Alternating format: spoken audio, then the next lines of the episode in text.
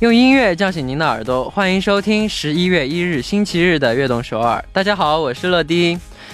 二零二零年的十一月已经开始了，希望我们的十一月所有的付出都能得到回报，所有的困难都能迎刃而解，所有的美好都能不期而遇。那么开场就为大家送来一首来自郁可唯的《遇见》。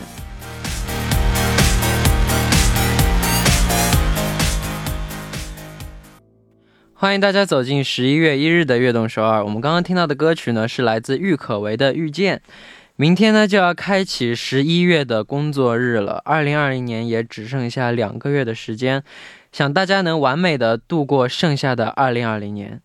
下面为大家介绍一下我们节目的参与方式。参与节目可以发送短信到井号一零一三，每条短信的通信费用为五十韩元，长的短信是一百韩元。也可以发送邮件到 tbs efm 悦动 at gmail 点 com，或者下载 tbs efm app 和我们互动。欢迎大家多多参与。每晚九点锁定 FM 一零一点三，接下来的一个小时就交给乐迪吧。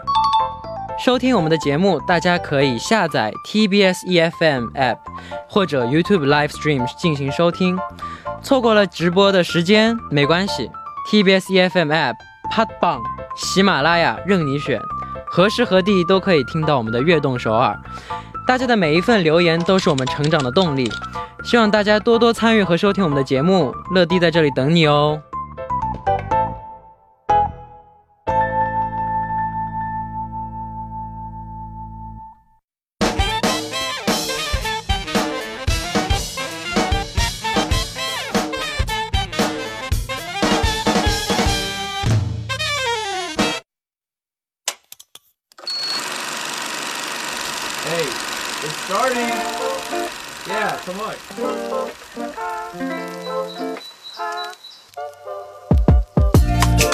影乐电台热门经典影视剧都在这里，欢迎大家收听光影乐电台。首先欢迎我们的嘉宾刘德普导演。Hello，大家好，我是在韩中国导演刘德普。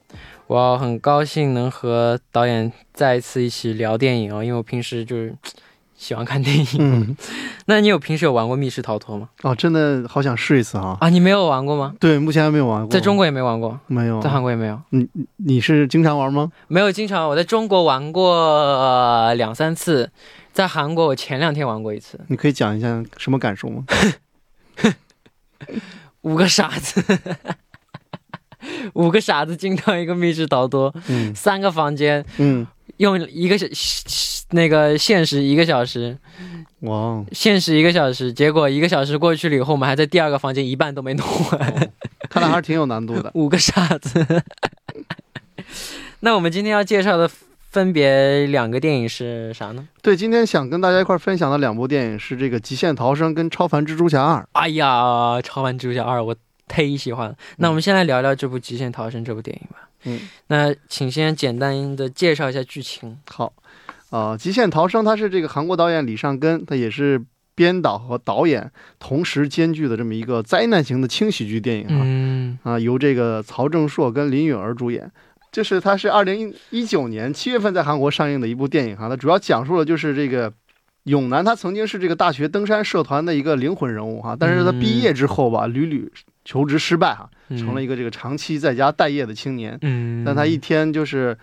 呃，全家人给妈妈庆祝七十岁大寿，然后亲戚朋友们都来了。他在这个寿宴上偶遇了跟他一个同一社团出来的这个后辈一珠，就是刚才咱提到的林允儿出演的嘛。哦，那就是没想到，就是在这个在这个宴会上，忽然这个浓烟四起，哈，嗯，啊，整个城市就被整个这个浓烟给弥漫起来了，一个特别大的事件的，导致于他。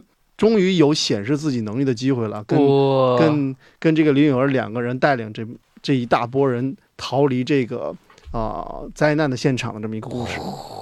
虽然说这是一部灾难电影，但是也有很多喜剧的部分在里面。对，整个电影当中，导演设计了很多这种啊韩式的幽默哈，比如我个人比较喜欢的，像啊其中一场戏就是这个永南跟他的朋友在酒吧里喝喝酒那场戏哈，他这个两个这个待业青年啊。说这个灾，每次都响警报啊，就是韩国有那个警报报警系统，估计你也看到过，就是大家因为太多了，大家都随意一看就关掉了哈。那他朋友朋友圈这个看完之后说你没什么可紧张的，也不用看了，有什么地震呢？就是说，真正的灾难是我们像我们这样的 loser 没事儿干才是真正社会的灾难。我觉得这个点是 get 到我了。嗯，那这部电影当中，它并没有什么超级英雄，所以更容易让我们有代入感，是吧？对，是的，就是他从电影一开始就是一个这个韩国普普通通的小市民开场的嘛，啊，一个这个游手好闲的这么一个勇男的角色。嗯。好，那我们先来听一首歌曲。歌曲过后，我们继续来聊这部电影，来自伊森幻的《Superhero》。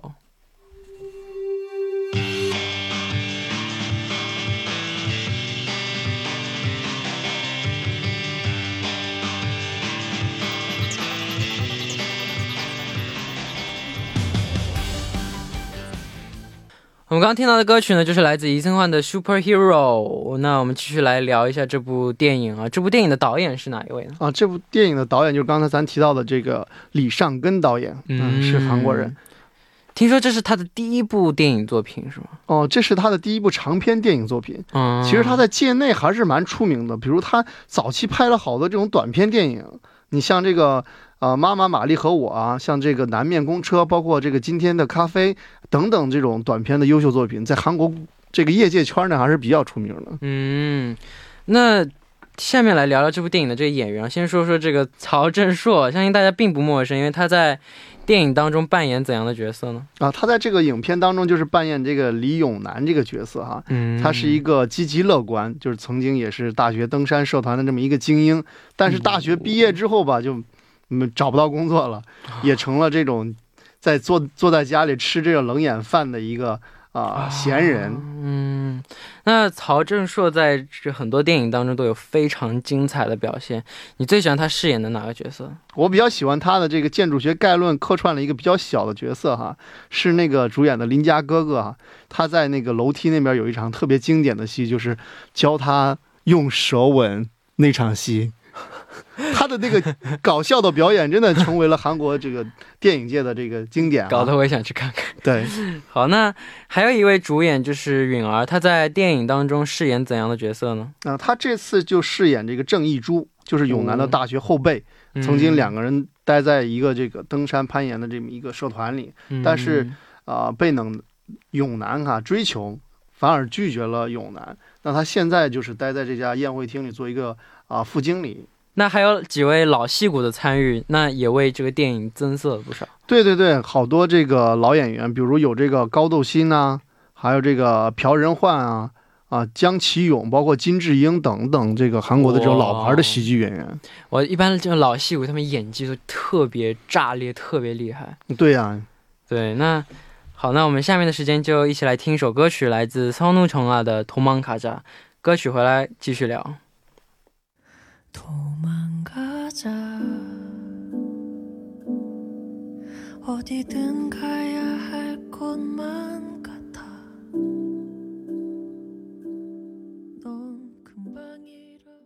我们刚刚听到的歌曲呢，就是来自松怒琼啊的《同梦卡甲》。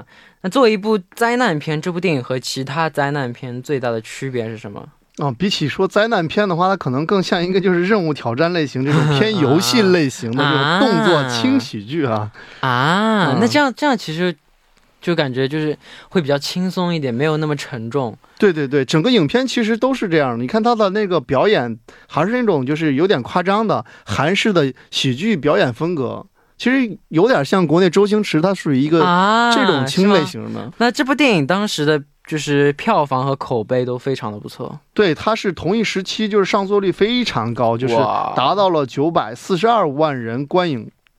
然后这个其实，在韩国一共就四千五百万人啊，那像这这样有基本上达到了这种四分之一观影人次，包括后来他还拿了就是呃导演奖啊、剪辑奖啊，也是一个等于双丰收了。嗯。嗯，里面有很多用绳索的部分，就是两位主演应该练练习了很长时间。因为我我也就是演唱会的时候会用这种威亚。呀啥的，特别痛，特别痛。因为其实像这种动作戏拍摄的话，他们大多会有一个训练期，比如会有特别辛苦啊，两三个月啊，或长的会更长一些哈。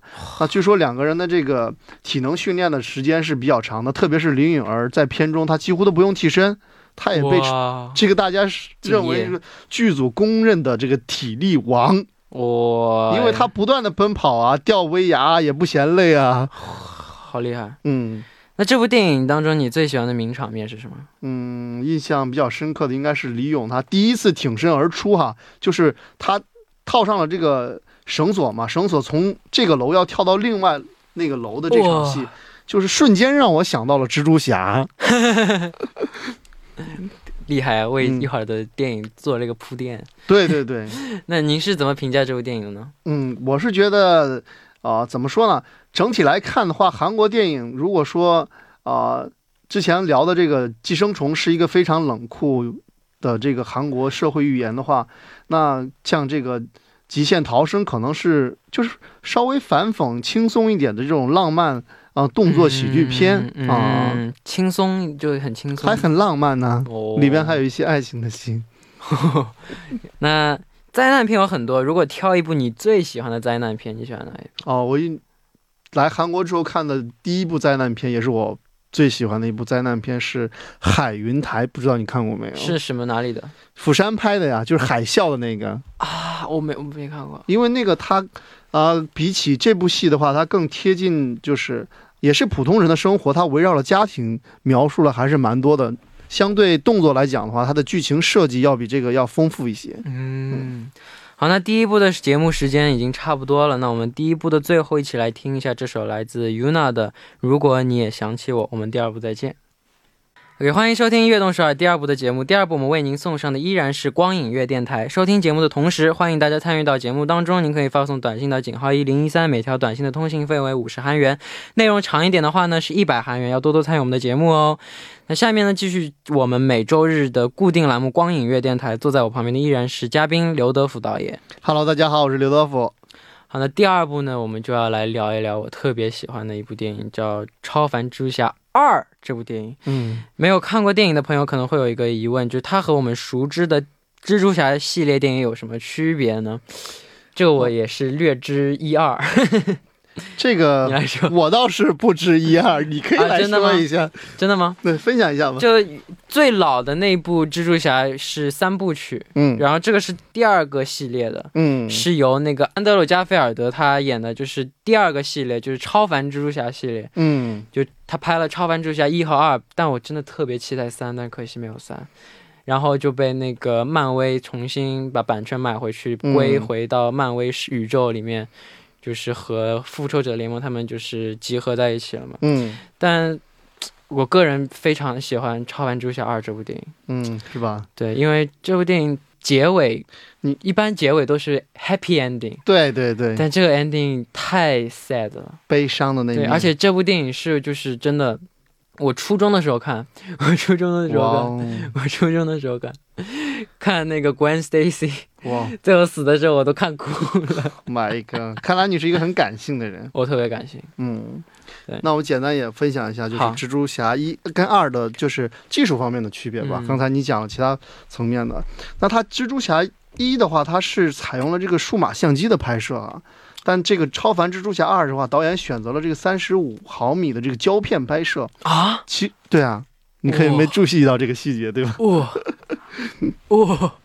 而且据说这个二的很多都是在纽约的这个真实的街景拍摄啊，真的吗？对，但都是纽约嘛，因为他们都在纽约，就是时代广场。对对对，因为一个很大的那个战斗。对啊。也号称当时在纽约拍摄最大预算的蜘蛛侠，哇！但是这部它这个特效做的太绝了，就那个电光人那个特效，我的妈呀！嗯，那那到目前为止有一共有三代蜘蛛侠吗？那对，他们分别有怎样的特点呢？哦，呃，第一代蜘蛛侠就是这个托比马奎尔，对，他这个形象的话深入人心啊，我个人最经典的的确，对我比较喜欢第一部哈，包括这种。啊，镜头的设计，包括特效的设计，啊，我觉得还是中规中矩的一个优秀的电影。对，那第二代蜘蛛侠就是刚 我为什么我跟我插一下？哦，你插。我为什么喜欢第二代蜘蛛侠？你知道为什么吗？你说啊。因为我感觉第二代蜘蛛侠这个实力好像比第一代蜘蛛侠厉害。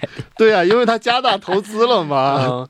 就不是不是电影的实力，我说就这个蜘蛛侠个人能力、个人魅力，对吧？对，魅力也是，而且就是就他那个那个叫什么唠叨那个。啊，你很喜欢他那个唠叨的。对，渐渐话痨那个话痨的那个。对对对对。而且就是他实力，他的反应好像也比老的那一代更快，然后力气也更大更强。对对对。而且就是第一代它那个就是没有按照原作，就是漫画原作，漫画原作它就是就是喷那个蜘蛛丝，它是有机器的，不是它原本就能喷的。它第一第一代是改了那个原则，就是自己能喷的。哦。然后第二代才开始就是要靠机器才能喷射出来。连漫画你都看了？没看漫画，就是我一直我会经常关注，就是漫威的电影的东西，所以我就知道嘛，大概。嗯。哦，这期你可以多帮我们分享一点。好，好，那我们讲第三代蜘蛛侠啊，他是就是我们比较熟悉的荷兰老弟哈啊，这位就跟两前面两代的差距比较大，也算漫威的这个亲儿子了啊，只是说 他呃别人都反应快，那他是一个就是刚才你提到话痨上放放节目的这么一个啊人物，而且。但我觉得他就是最符合高中生这个对对对形象，嗯，这也是很多就是网友们很喜欢的一个点。对，就之前两部我觉得太成熟了，感觉对，相对很成熟。对，感觉这个更像一个小孩子一样，就很就还是有幼稚的，想耍风头啊，就是想就是想出人头地啊，然后钢铁侠就会去教育他，让你要怎么样怎么样怎么样，就是。这样，所以我觉得这部更符合就是原本的这个人设哦。那我们先来了解一下这部电影的剧情吧。你刚才已经剧透了很多了，剧透完了。那我再简单说一下吧。就是这个电影的话，它是一个叫马克·维布执导的哈，就刚啊，这个安德鲁·加菲尔德主演，包括这个艾玛·斯通啊，它是一四年的一部作品，主要讲述了就是这个彼得·帕克。他很忙，然后但一边谈恋爱，一边要变身蜘蛛侠，还要抓怪，然后 又要又要给这个呃温格父亲呃承诺过要保护他呀，这样的一个刚才你讲了很多的，还有那个电光人的啊出现啦，对，嗯，彼得帕克的生活就是这么忙碌，我觉得这个应该用忙碌来整理，就是第二集。对对对，因为他他的第一部就是《超凡蜘蛛侠一》的时候，就是他的就 Gwen 的爸爸为了救蜘蛛侠被那个蜥蜴人给杀了嘛。对。然后他爸爸知道 Peter Parker 就是就是蜘蛛侠，所以他让蜘蛛侠离开 Gwen，因为跟他如如果他跟 Gwen 在一起的话，那个 Gwen 他不得不就会受到就会有危险嘛。嗯，对。所以。他答应了，就他爸爸让他答应他离开 Gwen，但是他没有这么做，所以他之前做了好多次任务，就就抓这种坏人的时候，都会就是看到他爸爸的幻影，所以就让他心里就有很大的打击，所以当中突然有一段他就跟 Gwen 分手了，嗯。然后分手，然后又又又遇到了好多好多事情什么的，就听你这么说，好像在看电影，我说的好像又重新温故了一下，那这部电影当中。蜘蛛侠这个爱情，就我刚刚说的，也是一个非常大的看点。对，那下面的时间呢，我们一起来听一首歌曲，来自 Post Malone 和 Solly 的 Sunflower。歌曲之后，我们回来继续聊。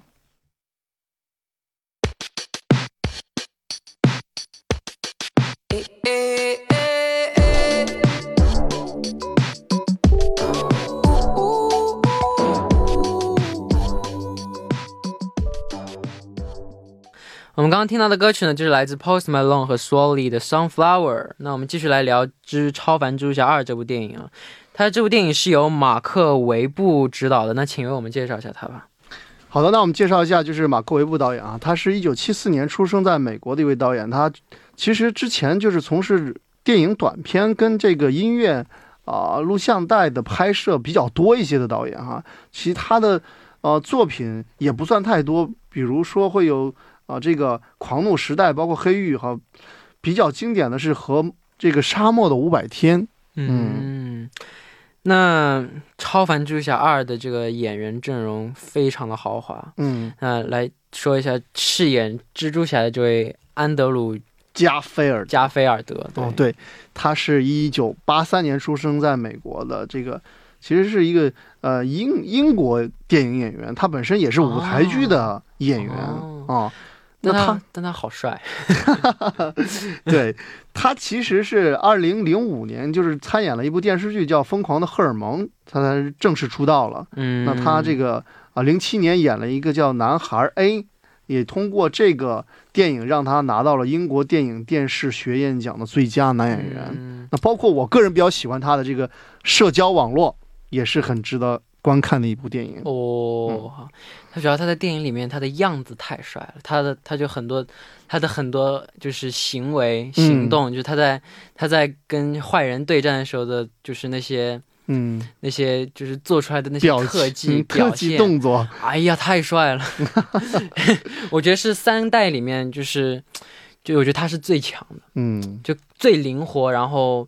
最厉害的，我觉得。嗯，那女主角是我们非常熟悉的一位一位演员，就是 Emma Stone。对对对，那她是这个八八年出生的美国女演员哈，那也是这个零五年参加真人秀，她是参加真人秀这个寻找派拉特里德家庭正式出道的。哦，嗯，那她这个零七年出演了一个青春喜剧电影叫《太坏了》，那之后零九年拍摄这个《僵尸之地》哈。那他也凭此片拿到了就是第十二届的这个青少年啊选择最佳喜剧电影的女演员奖。那之后就是这个片子就越来越多了啊，像《绯闻计划》呀，《疯狂愚蠢的爱》啊，啊，《鸟人》呐，《阿罗哈》呀，我最喜欢的《爱乐之城》也是。哦，你最喜欢《爱乐之城》，我也最喜欢《爱乐之城》。我就我看《爱乐之城》，它里面的那些音乐都太好听了。嗯，你你你你你知道那个就是里面有音乐。噔噔噔噔噔噔噔，嗯，噔噔噔噔噔噔噔，就是他们在漫步，一边漫步。这一段钢琴曲我就会弹，我我特意练了。嗯，下一期可以给我们展示一下，有机会展给你们展示一下。好的，那个里面的这个大反派，这电光人偶，嗯，他是谁来扮演的？他是这个杰米·福克斯。哦，他是一九六七年出生在美国的这么一个啊演员，他本人也是歌手，也是主持人啊。那他的他的声音的确挺特别，呃呃，就就感觉挺挺挺挺有魅力的。对呀对呀，他出了很多专辑，比较经典。那他的电影其实啊也蛮多的，比如说像这个《生动的颜色》啊，《玩具兵团》啊，《挑战星期天》呐，还有这个《拳王阿里》。我个人比较喜欢的这个《极道车神》也是他演的，包括《被解救的张哥》。嗯，就主要我觉得他演就他演就我觉得这部《Spider-Man Two》他真的。特效做的太好了，他演的这个电光人，他那些电在那移动，在瞬来瞬瞬移来瞬移到这儿，瞬移到那儿，然后他那个特效做的太好了，我觉得。啊，据说这个电光人他是拥有这个化身为电流啊，然后发出这个闪电功能，对对对吧？对对。那他体内充满了这种电流风暴，对。其实这个是这个啊。索尼公司这个特效组，包括他还用了一些特效化妆，为了呈现那个电流的这个发光体，它不光是特效哇啊，他还做了这个特效化妆。其实这个是也是咱们这个片子最经典、最大的看点之一。那听说他几乎所有的特技镜头都是他自己亲自上阵的吗？对，是这样的。哇，厉害这个人。好，那我们一起来听一下歌曲。叫来自 Pharrell Williams 的 Here。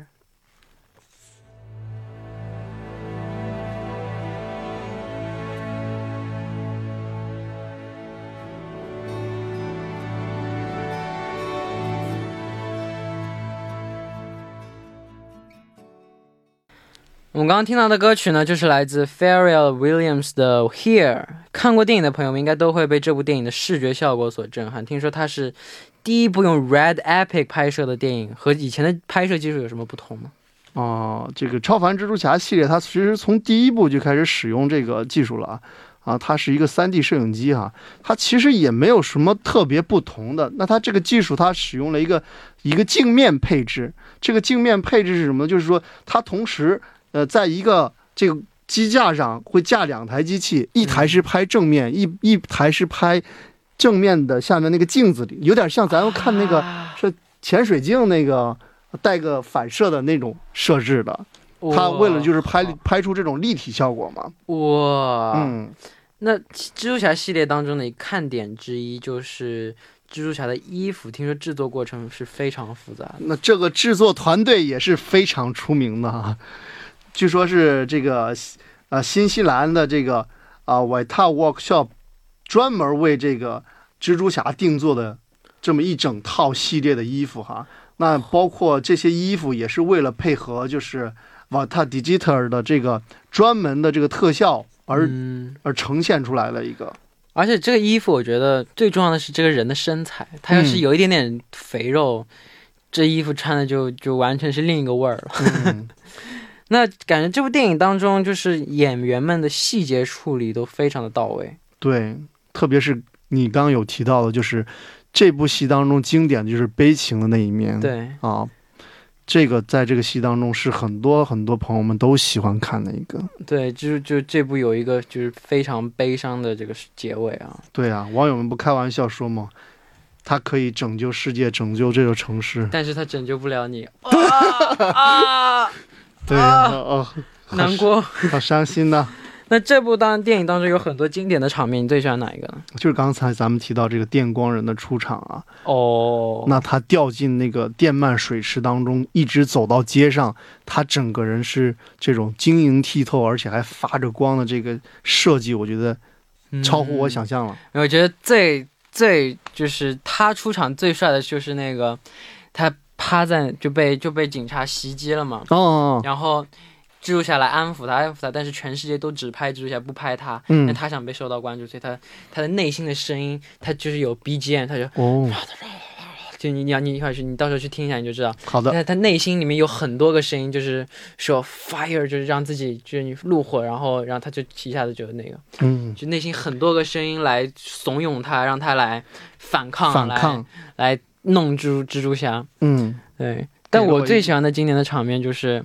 Gwen Stacy 死了以后，就他整个人就再也不做蜘蛛侠了嘛。Gwen Stacy 就是躺在那，他发现他死了以后，他他振作不起来，对，振作不起来。他他就说 I can't do this with without you。嗯，然后然后就一直就不做蜘蛛侠了。但是他听了一个就是 Gwen Stacy 在他们毕业的时候的演讲，嗯，他重新振作了起来。对，然后。然后有，然后刚好有一个就是犀牛怪，嗯，然后攻击市民，然后有个小朋友站出来，就像他相信蜘蛛侠会来嘛，会来解救然后结果蜘蛛侠真的就来了，然后真的英雄就出现了，然后过来就刚要开始打，这这这部电影就结束，就这这里的这个名算是个名场面，算是给我们留下了一个伏笔了。对，嗯，那你觉得这部电影最成功的地方是什么呢？我觉得这部电影最成功的就是刚才我们反复提到的超棒的特效，哎呀，啊，还有这种特效化妆，哎呀，各种打斗场面，而且它使用了这种啊胶片拍摄的镜头美感啊，确实很值得一看。对它这个电影的这个就是观感特别好。嗯，所以就是建议大家必须要去电影院看，对对，不能在小屏幕上看。对，那你怎么评价这部电影呢？嗯，我觉得迄今为止的话，就是特效算真的很完美了，可以赶超这个美国的队长了哈。对，那只是说剧情方面，我个人觉得可能剧情方面稍微有点拖沓跟零散啊，呃，可能没有想象的，就是可能我们导演的职业病吧。但是很多观众也比较喜欢，就是最后结尾的这种悲伤的设定可。